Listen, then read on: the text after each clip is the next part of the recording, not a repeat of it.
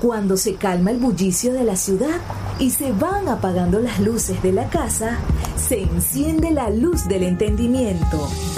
Desde este momento comienza Puerto de Libros, Librería Radiofónica, programa que contiene todos sus elementos tipo A. Puede ser escuchado por niños, niñas y adolescentes sin la supervisión de padres, madres o representantes.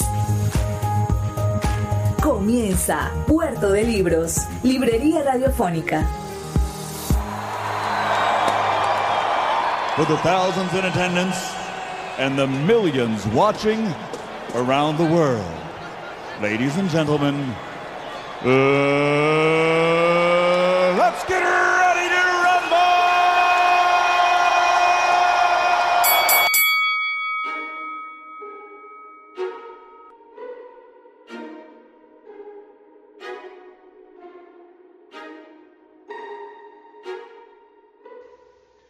Bienvenidos a Puerto de Libros, librería radiofónica. Les habla Luis Peroso Cervantes, quien de lunes a viernes de 9 a 10 de la noche trae para ustedes este programa a través de la red nacional de emisoras Radio Fe y Alegría. 21 emisoras conectadas para hacerse llegar a sus hogares lo mejor de la literatura, de los libros y de la intelectualidad. Hoy en nuestro programa número 231 estaremos conversando sobre una disciplina deportiva que ha acompañado a la humanidad desde el principio de los deportes, es decir, desde el principio de nuestra forma de pensar, de ser y de entendernos. Hablaremos de las relaciones que tienen los libros y el boxeo.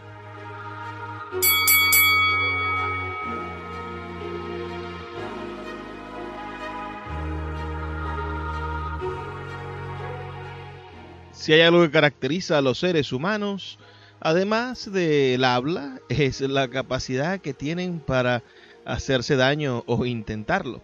El boxeo es una puesta en práctica de estas dos habilidades, de hablar, de conversar, de llegar a acuerdos y también de caerse a puñetazos.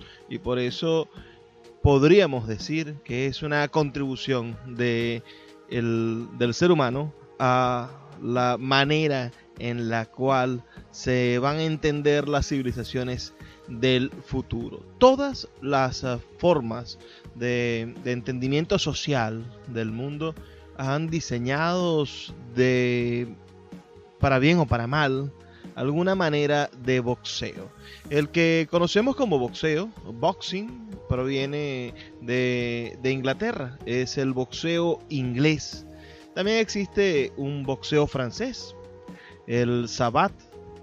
Existe el boxeo chino o boxeo Shaolin, el kickboxing o boxeo japonés, el muay thai o el boxeo tailandés, el sun kun kan o boxeo filipino y hay cientos de antiguos estilos de pugilato que todos provienen desde la antigua Grecia, cuando se instituyó este deporte que fue hasta incluido en las antiguas Olimpiadas.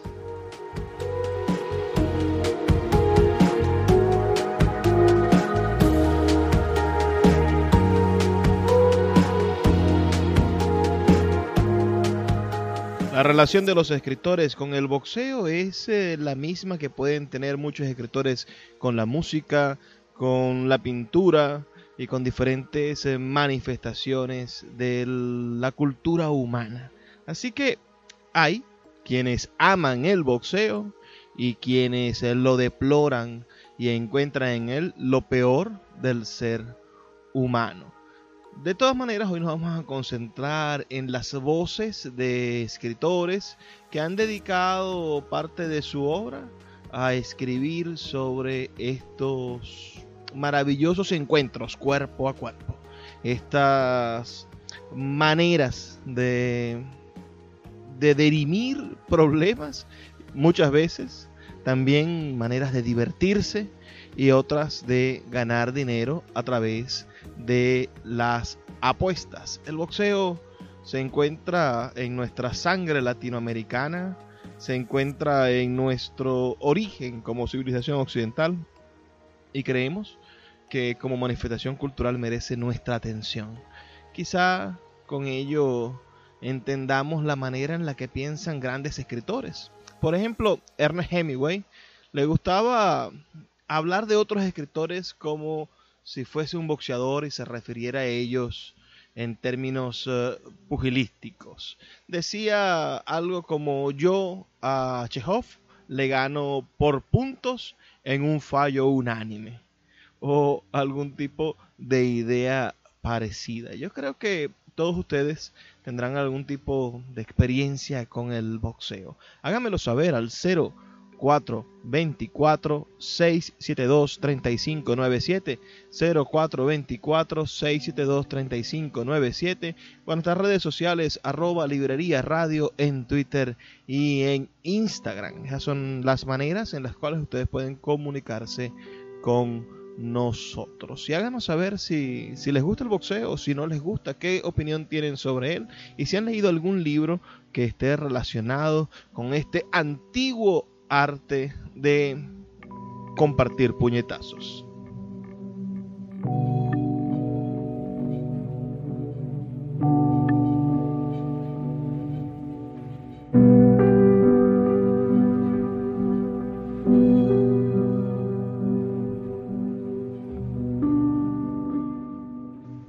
El origen del boxeo es africano, casi como la vida misma, y se remonta al año 6000 antes de Cristo en la zona de la actual Etiopía, de donde se difundió primero a la antigua civilización egipcia y a las civilizaciones mesopotámicas, luego donde se encuentran bajos relieves de boxeadores que datan del 5500 antes de Cristo.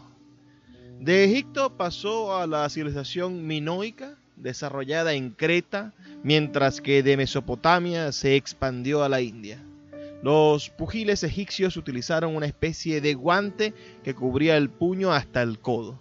La costumbre de utilizar guantes se encuentra también en Creta y luego en la antigua Grecia, donde ya existen referencias al boxeo en la Ilíada de Homero en el siglo 8 antes de Cristo.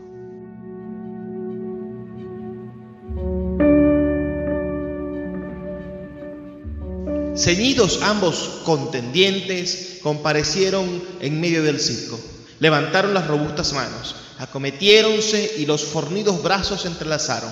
Crujían de un modo horrible las mandíbulas y el sudor brotaba de todos los miembros.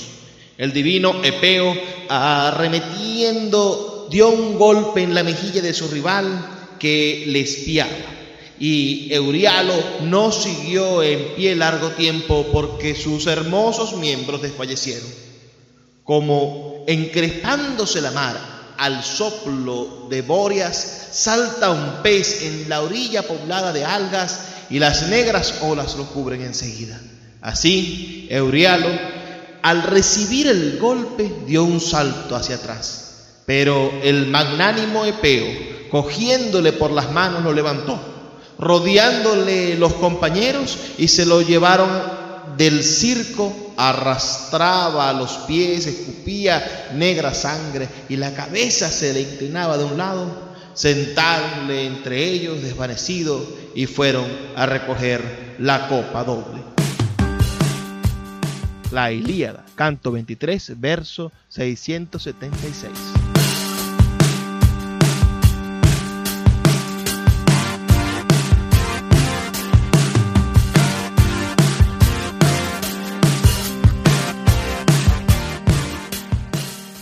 En el año 688 a.C., los Juegos Olímpicos de la Antigüedad, en su edición vigésimo tercera, incluyó al boxeo con el nombre de Pagme, en el griego pelea de puños, donde se consagró como el primer campeón olímpico de boxeo Onomastos de Esmirna.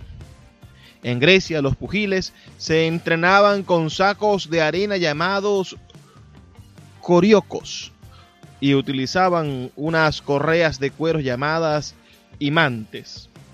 que les cubrían las manos y muñecas y a veces los antebrazos, aunque dejando los dedos libres.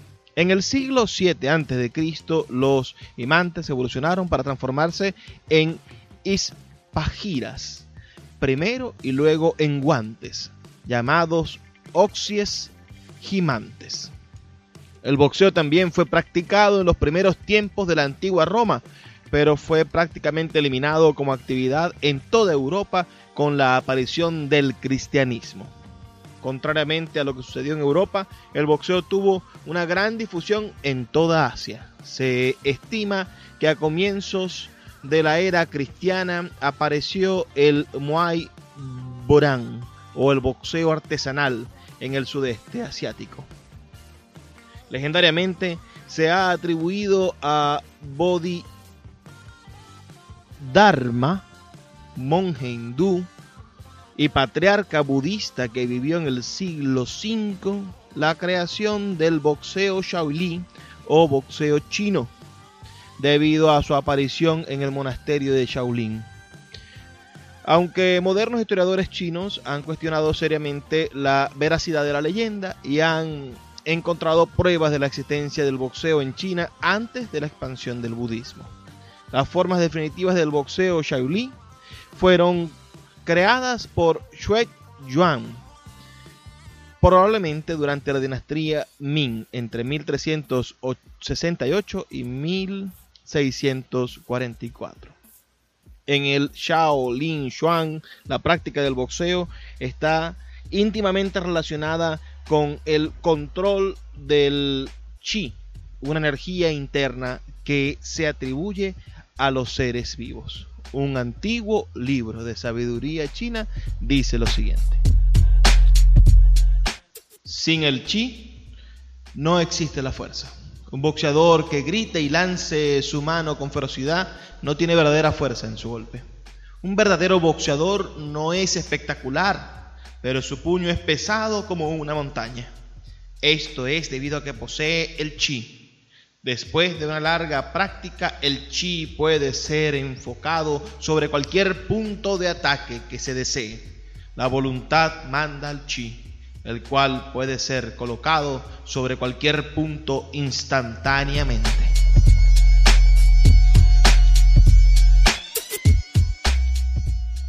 ¿Cómo va esta noche de boxeo y literatura? Hazme saber tus opiniones al 0424-672-3597 con nuestras redes sociales arroba Librería Radio en Twitter y en Instagram. Vamos a hacer una breve pausa de dos minutos para escuchar los mensajes que tienen para nosotros los amigos de Radio Fe y Alegría y ya volvemos con más de Puerto de Libros, Librería Radiofónica. Escuchas Puerto de Libros con el poeta Luis Peroso Cervantes. Síguenos en Twitter e Instagram como arroba Librería Radio. El poeta Luis Peroso Cervantes le acompaña en Puerto de Libros, Librería Radiofónica, por Radio Fe y Alegría, con todas las voces.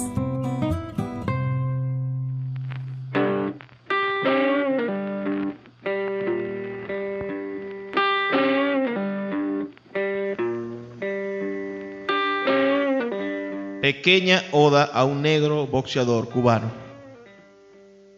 Tus guantes, puestos en la punta de tu cuerpo de ardilla y el punch de tu sonrisa. El norte es fiero y rudo boxeador. Ese mismo Broadway que en actitud de vena se desangra para chillar junto a los rings, en que tú saltas como un moderno mono elástico, sin el resorte de las sogas, ni los almohadones del clinch. Ese mismo Broadway que unta de asombro su boca de melón ante tus puños explosivos y tus actuales zapatos de charol. Ese mismo Broadway es el que estira su hocico como una enorme lengua húmeda para lamer glotonamente toda la sangre de nuestro cañaveral. De seguro que tú no vivirás al tanto de ciertas cosas nuestras, ni de ciertas cosas de allá, porque el training es duro y el músculo traidor y hay que estar hecho un toro, como dices alegremente, para que el golpe duela más.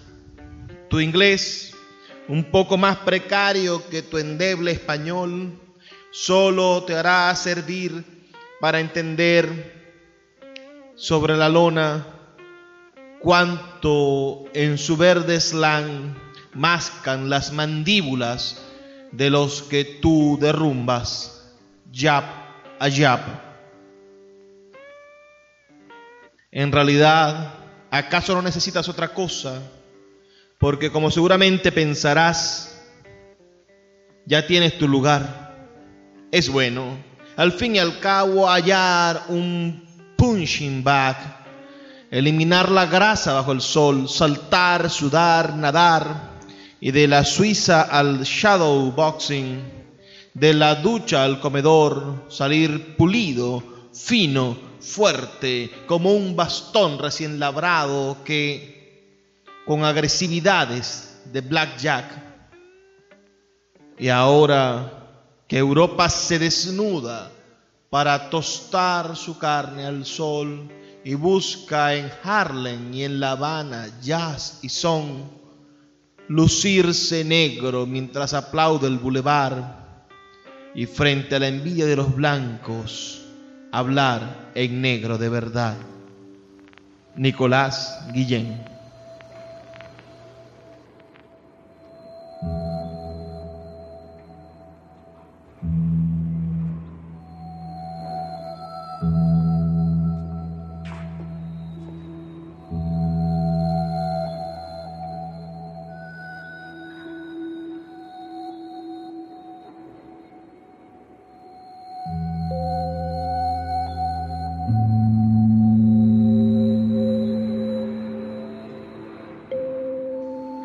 Literatura ha tenido relación quizá con todas las formas del hacer humano. Lo humano y lo literario están de por sí conectados. Y ya sabemos, bueno, que el, que el boxeo es una de estas eh, expresiones de la actividad humana que nos ha acompañado durante siglos, siglos y siglos. Y quizá nos acompañe durante algunos siglos más. La era del boxeo, tal y como lo conocemos, este boxeo inglés, se, se da por allá por el año 1000, los años 1600. Vamos a revisar un poco esa historia. La palabra boxing era usada en Inglaterra en el siglo XVI para referirse a una riña de puños. Pero la primera constancia de un combate de boxeo como justa deportiva entre dos contrincantes es del año 1681, mientras que el primer uso de la palabra boxing para referirse al deporte data de 1711. En el siglo XVIII el boxeo se convirtió en una práctica deportiva de gran difusión en Reino Unido y sus colonias, ingresando así a América. Durante dos siglos los combates se realizaron sin guantes, a puño limpio y sin límite de tiempo con el fin de organizar espectáculos de apuestas, conformando una práctica muy violenta en la que habitualmente los pugiles resultaban seriamente lesionados o hasta muertos. En esos primeros años los espectadores formaban un anillo, que en inglés significa ring, alrededor de los combatientes, que solían ser varones, aunque también se realizaban luchas de mujeres e incluso de animales. En las primeras décadas del siglo XVIII aparecieron en Londres personas que autorizaban maestros de defensa, Master of Defense. En 1919, uno de esos maestros, el británico James Fick, se proclamó campeón de Inglaterra y retó a cualquier persona blanca a vencerlo en el ring del anfiteatro que él mismo construyó en la posada Greenwood y luego también en Londres. Se estima que entre 1719 y 1730 o 34, Fix realizó 270 peleas, ganando todas menos una. A la muerte de Fix, en 1937, uno de los periódicos londinenses realizó la siguiente crónica.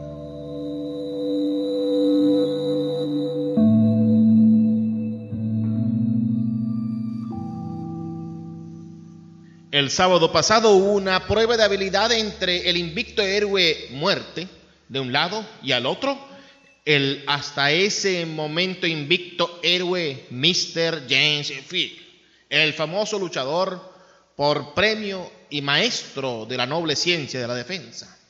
La batalla fue obstinadamente peleada por ambos lados, pero al final el primero obtuvo una victoria total y el segundo, obligado a someterse a un adversario superior, valientemente y con dignidad se retiró, expirando esa tarde en su casa de la calle Oxford.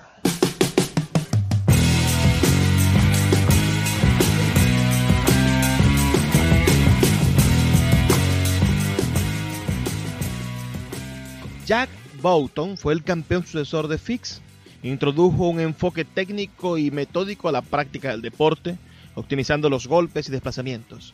En 1741 venció a George Stevenson en un combate de 35 minutos, a resultas del cual Stevenson murió pocos días después. Inicialmente, Broughton abandonó la práctica del boxeo, pero luego se convenció de que él mismo precisaba de reglas ah, pensadas con el fin de evitar que los pugilistas sufrieran daños irreversibles.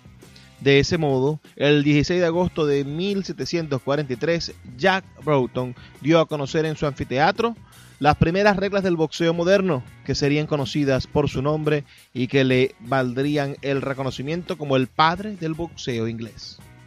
Las reglas de Broughton estaban integradas por siete reglas que eran obligatorias para los pugilistas las reglas establecían el deber de retirarse a su propio lado del ring ante una caída del oponente. La cuenta de medio minuto luego de una caída para ubicarse en el centro del ring y recomenzar el combate o ser considerado hombre vencido, que solo los pugiles y, los, y sus segundos podían subir al ring. La prohibición de arreglos privados entre los pugiles sobre el reparto del dinero. La elección de umpires para resolver disputas entre los boxeadores, la prohibición de golpear al adversario cuando se encuentre caído y la admisión de las llaves solo por encima de la cintura. Broughton también creó los cuadriláteros de boxeo elevados y el uso de guantes de entrenamientos y demostraciones para acolchar los golpes. Las reglas de Broughton se mantendrían en vigencia con algunas modificaciones hasta 1838, cuando fueron reemplazadas por las reglas del London Prize Ring.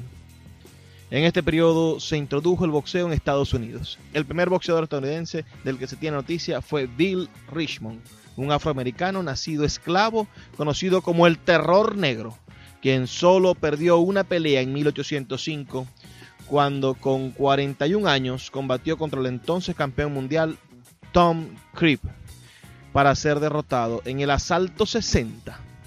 También se destacó por entonces Thor Molyneux, un esclavo de Virginia que compró su libertad con sus ganancias en el boxeo y que también perdió con Creep en 1811.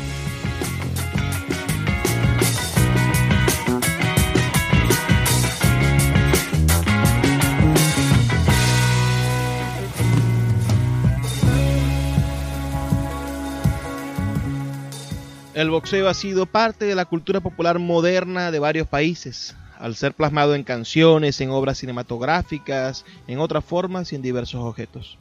Representaciones de boxeadores han sido creadas en esculturas y caricaturas y carteles que son vehículos de la expresión de ideas, críticas y ángulos políticos. Pinturas artísticas han reflejado algún evento de boxeo y en filatelia diversos diseños de estampillas han circulado celebrando tanto el deporte como al deportista se han escrito libros y se han publicado revistas. Del boxeo se ha derivado artículos novedosos, como por ejemplo llaveros, juguetes y videojuegos. En dibujos animados se ha ligado con el canguro y en realidad a canguros y gatos se le ha puesto guantes de boxeo. También existe una bandera australiana que lleva el pictograma de un canguro boxeador. La mascota y logotipo del Next Caves Communication Moxila originalmente era verde y usaba guantes de boxeo. El anime Jamine no Hippo trata de un chico de preparatoria que se dedica al boxeo y desea convertirse en boxeador profesional. El boxeo también es tratado, aunque de forma despectiva, en el capítulo de en un capítulo de la serie El Chavo del Ocho. Don Ramón le cuenta al chavo sus historias como boxeador y al ver el golpe que el chavo le da a Kiko, comienza a entrenarlo.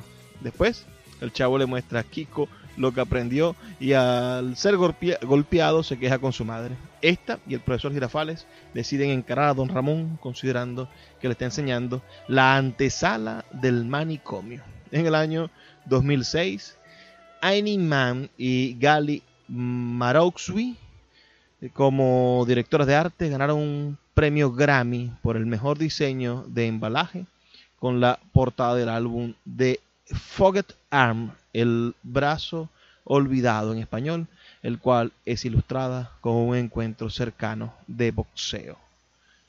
Ahora, en la siguiente parte, estaremos conversando con ustedes sobre los libros, la literatura y el boxeo. Recuerden que pueden reportar su sintonía al 0424 672 3597 0424 672 3597 o en nuestras redes sociales arroba librería radio en Twitter y en Instagram. Me gustaría muchísimo también saber si recuerdan algunas películas que traten de boxeo. Se encuentra siempre en nuestra memoria Rocky, ¿no? Que reproduce la vida del boxeador Rocky Marciano. Pero, pero hay muchísimas.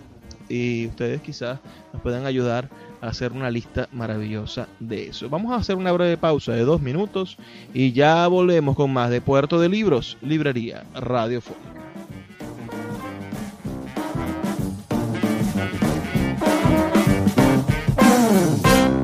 Síguenos en arroba Librería Radio. El poeta Luis Peroso Cervantes le acompaña en Puerto de Libros, Librería Radiofónica, por Radio Fe y Alegría, con todas las voces.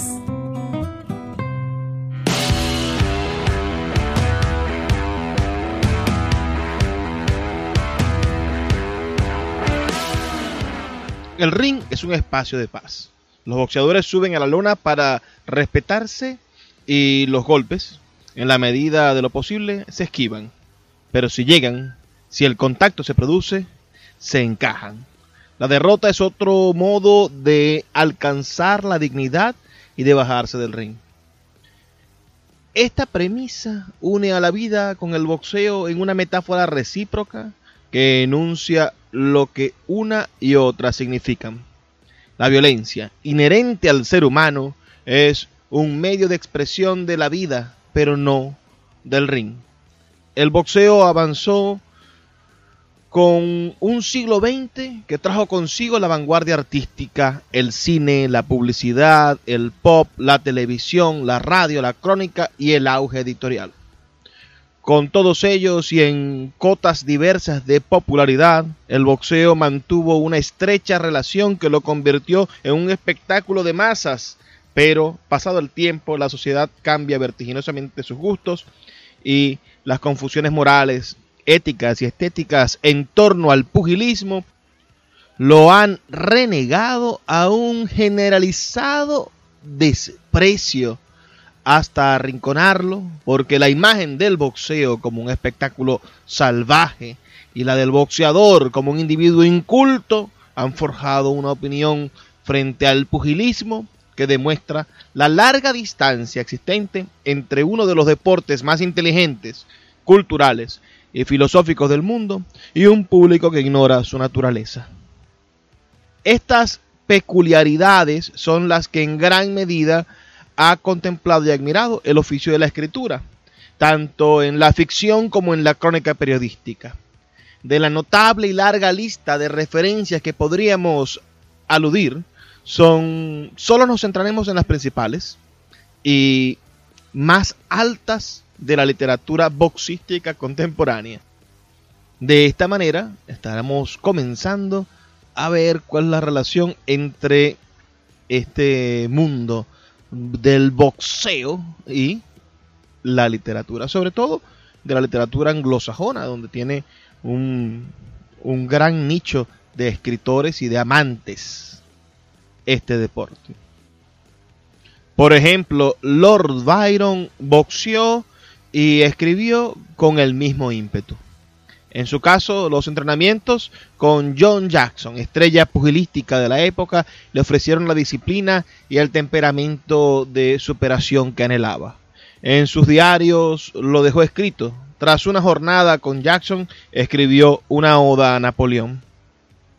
Por su parte, el celebérrimo creador de Sherlock Holmes dotó a sus personajes de un especial aprecio por el boxeo y dedicó al noble arte un puñado de cuentos que tienen en español el nombre de Historias del Ring, publicadas en 1995.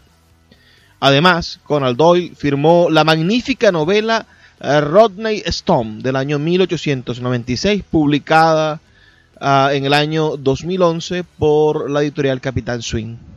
El Nobel irlandés Bernard Shaw daba a la imprenta en 1882 la profesión de Castle Byron, editada en español en 1998.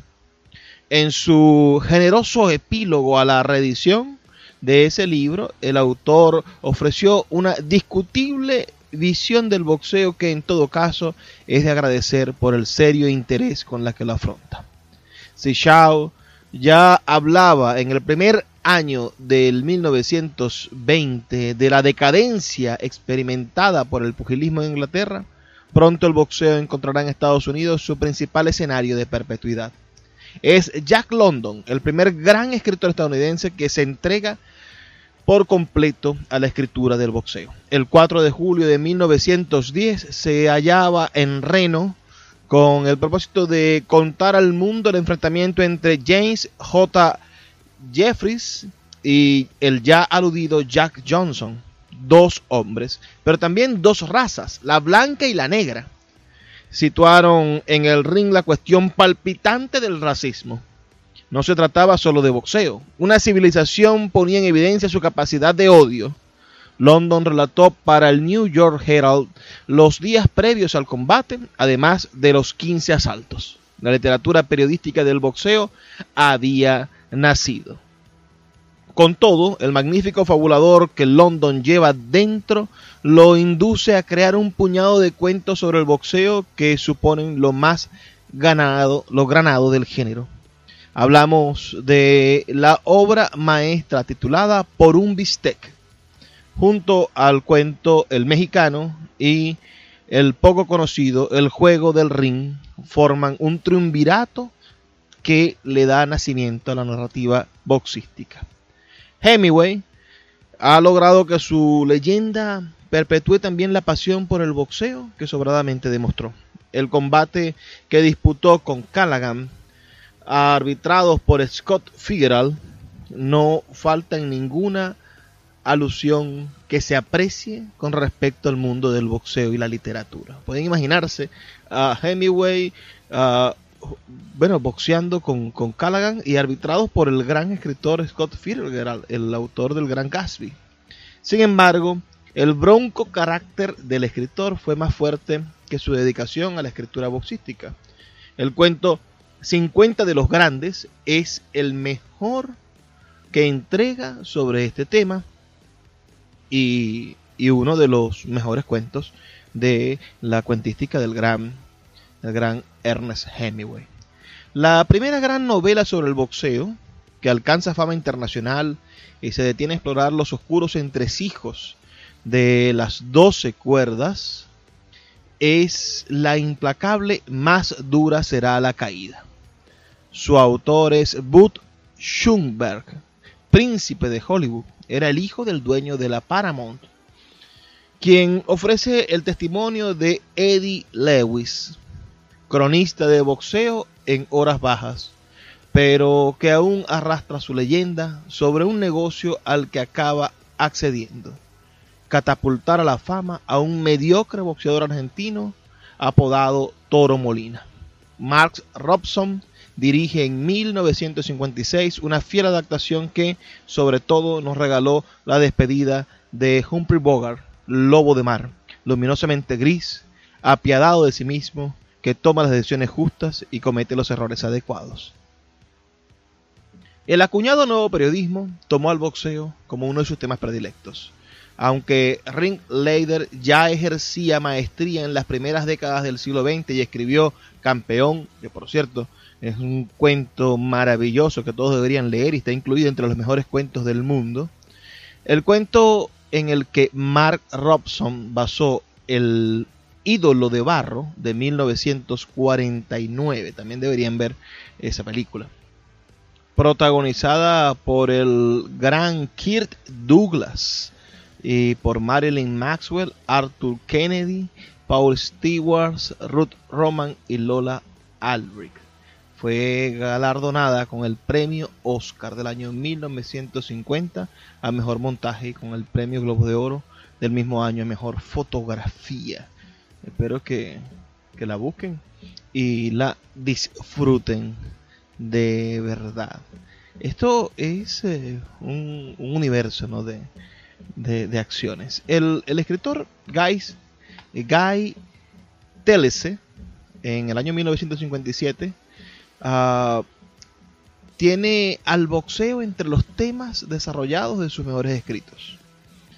Él, él escribe unas crónicas maravillosas sobre Floyd Patterson, sobre Ali, sobre Joe Louis, todos ellos compilados en una antología titulada El silencio del héroe, publicada por Alfaguara en el año 2013.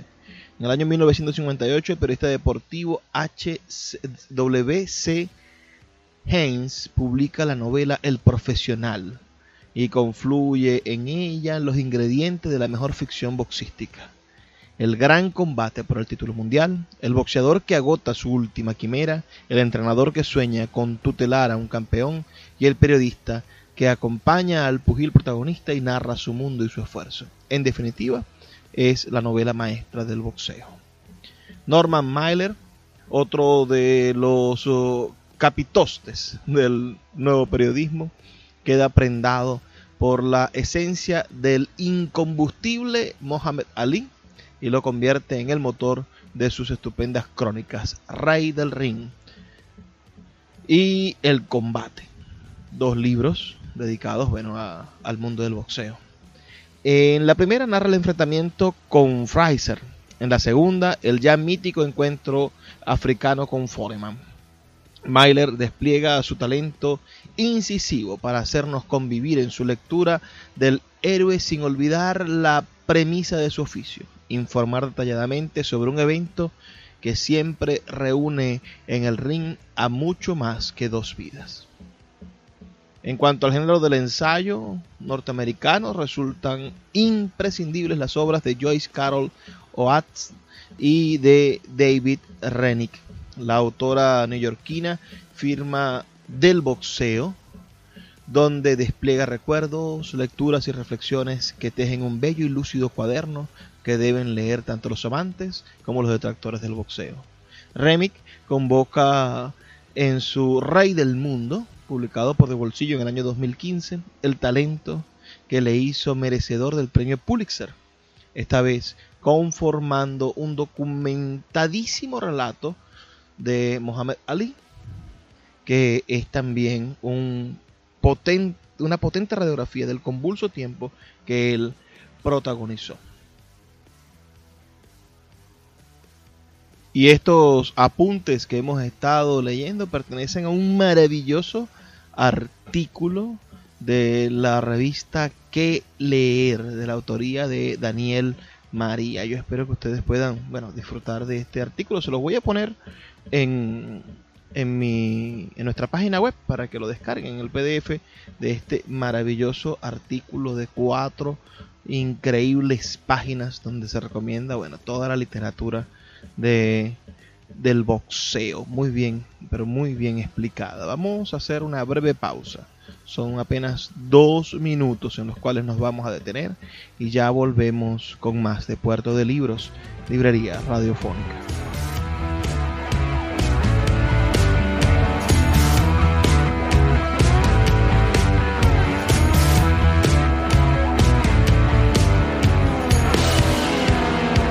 Escuchas Puerto de Libros con el poeta Luis Peroso Cervantes.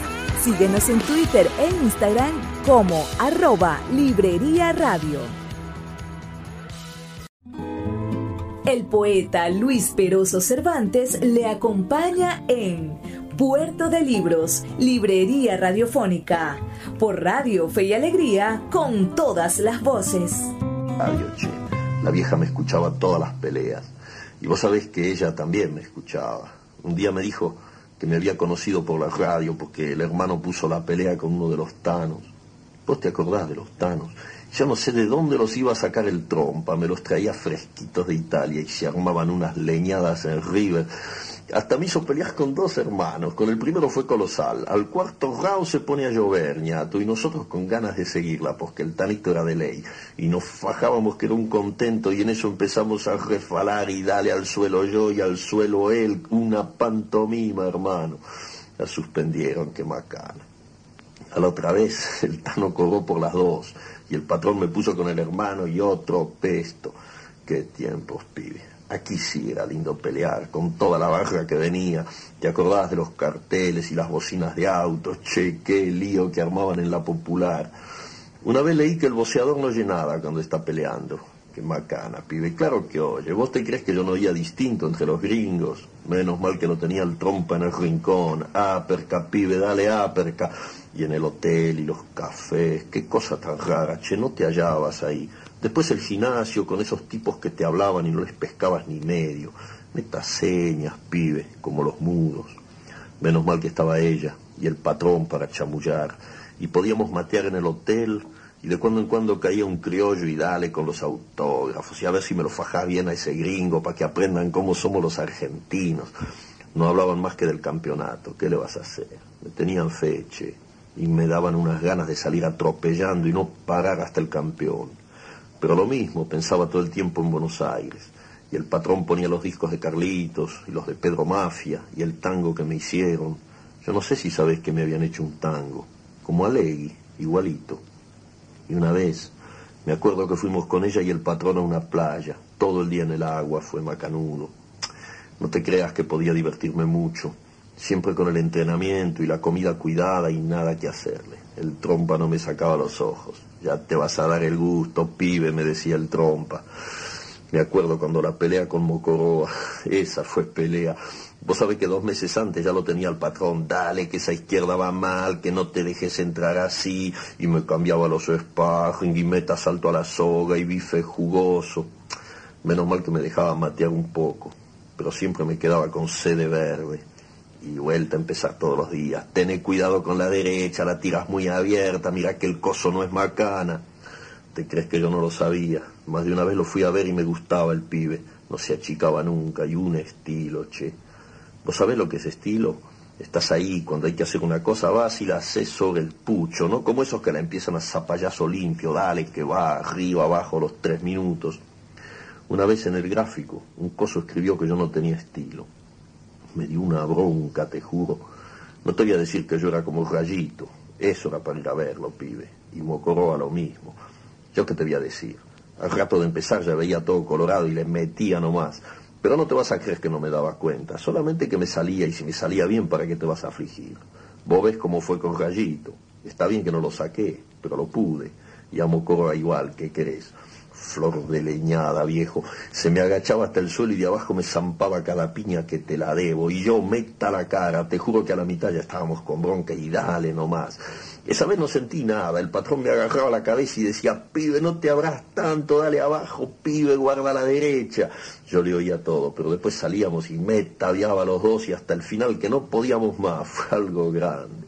Vos sabés que esa noche, después de la pelea, nos juntamos en un bodegón, estaba toda la barra, y fue lindo verlo al pibe que se reía. Y me dijo, qué fenómeno, che, cómo fajás. Y yo le dije, te gané, pero para mí que la empatamos. Y todos brindamos. Y era un lío que no te puedo contar. Lástima está tos. Te agarra descuidado y te dobla. Y bueno, ahora hay que cuidarse. Mucha leche, estás quieto, ¿qué le vas a hacer? Una cosa que me duele es que no te dejan levantar. A las cinco estoy despierto y meta, mirar para arriba, pensás y pensás y siempre lo malo, claro. Y los sueños igual. La otra noche estaba peleando de nuevo con Peralta. ¿Por qué justo tengo que venir a invocarla en esa pelea? Pensá lo que fue, pibe, mejor no acordarse. Vos sabés lo que es toda la barra ahí, todo de nuevo como antes, no como en Nueva York con los gringos.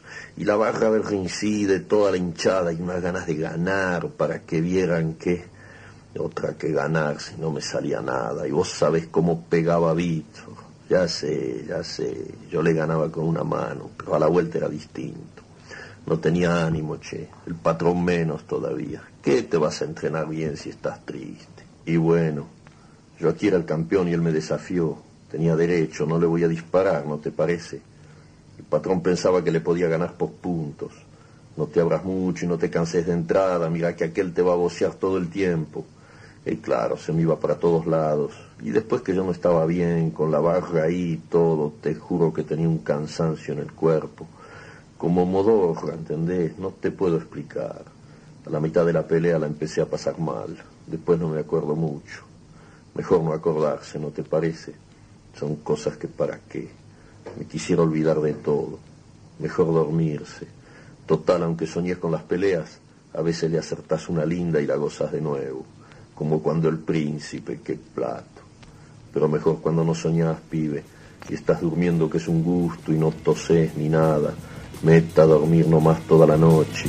Dale que dale. Acabas de escuchar la voz del gran Julio Cortázar, ese escritor argentino que tantas alegrías nos da y tanta forma de, de encontrar la felicidad literaria con su relato El Toro, tremendo relato donde narra, bueno, la, la vida de un, de un de un boxeador que cayó en, en desuso por decirlo de alguna manera, que, tuvo la, la mala suerte de haber sido derrotado y haber quedado lastimado, significativamente lastimado. Y, y, lo que hace es recordar en esa cama todas las, las benditas formas en las cuales disfrutaba de la de la pelea del boxeo. ¿Qué opinan ustedes del boxeo? Me gustaría saber cuáles son sus, sus opiniones. Pueden escribirme al 0424-672-3597. Vamos a aprovechar estos últimos minutos del programa para hablar de, de un escritor que fue boxeador. No se podrá olvidar nunca la saga de los escritores boxeadores, entre ellos a Arthur Cravan idolatrado por las vanguardias.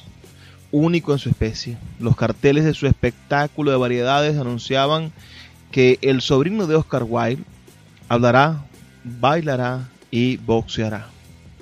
Es seguro que se tomó el boxeo tan poco en serio como la literatura y eso lo volvió aborrecible para los escritores y para los boxeadores.